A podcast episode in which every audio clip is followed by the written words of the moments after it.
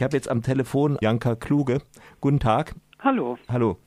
Was treibt denn Frauen in solche rechte Gruppen, die ja häufig ein sehr männliches und auch irgendwie antiweibliches Profil haben?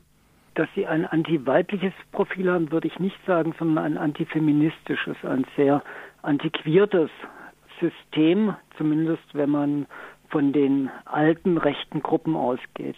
Trotzdem gab es schon immer, äh, solange wie es rechte Organisationen gibt, Frauen, die sich dort organisiert haben. Und es ist, äh, also ich werde in dem Vortrag der Frage nachgehen, ob die rechten Gruppierungen sich inzwischen geändert haben, ob sie immer noch dieses alte rechte Frauenbild haben, also Kinder und Küche und die Frau ist dazu da, dem Mann äh, das Heim wohl zu gestalten oder ob sich da inzwischen was geändert hat. Und dann wird es natürlich auch um die Frage gehen, also die taucht immer wieder bei Diskussionen rund um die AfD auf und wir machen ja sehr viel Aufklärung über die AfD und Veranstaltungen gegen die AfD als VVN-BDA. Wie kommt es, dass äh, Frauen wie Alice Weidel zum Beispiel in der, in der AfD sich organisiert haben? Also auch da wird es drum gehen. Wollen Sie da schon vorab etwas verraten oder das dem Abend überlassen?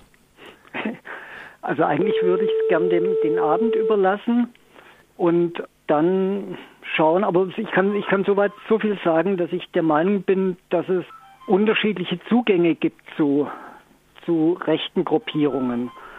Und dass es äh, ein Unterschied ist, ob jemand bei den Skin Girls ist oder früher als Rini äh, mitgemacht hat. Mhm.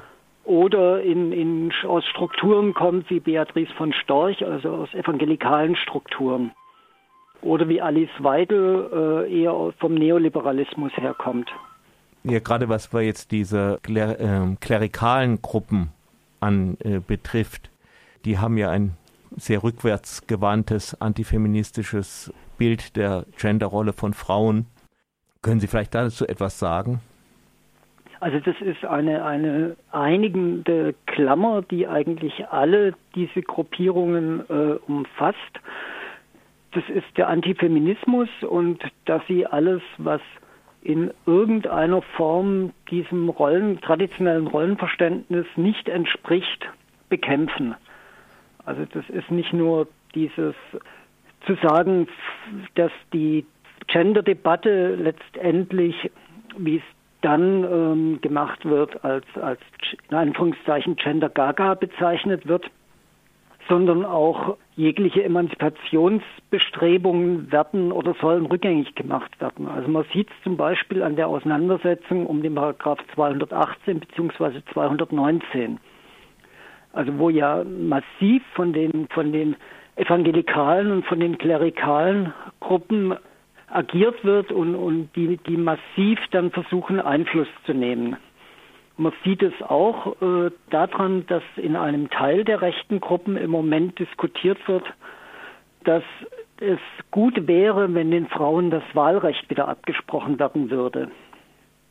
Mhm. Weil einfach die Wahlergebnisse zeigen, dass die rechten Gruppierungen oder die rechten Parteien weniger von Frauen gewählt werden dass sie also, wenn nur Männer wählen würden, mehr Stimmen mhm. bekommen würden. Ja, also, das, und auch das zeigt ihren, ihren, ihren Ansatz, der absolut demokratiefeindlich und nationalistisch, rassistisch äh, ist.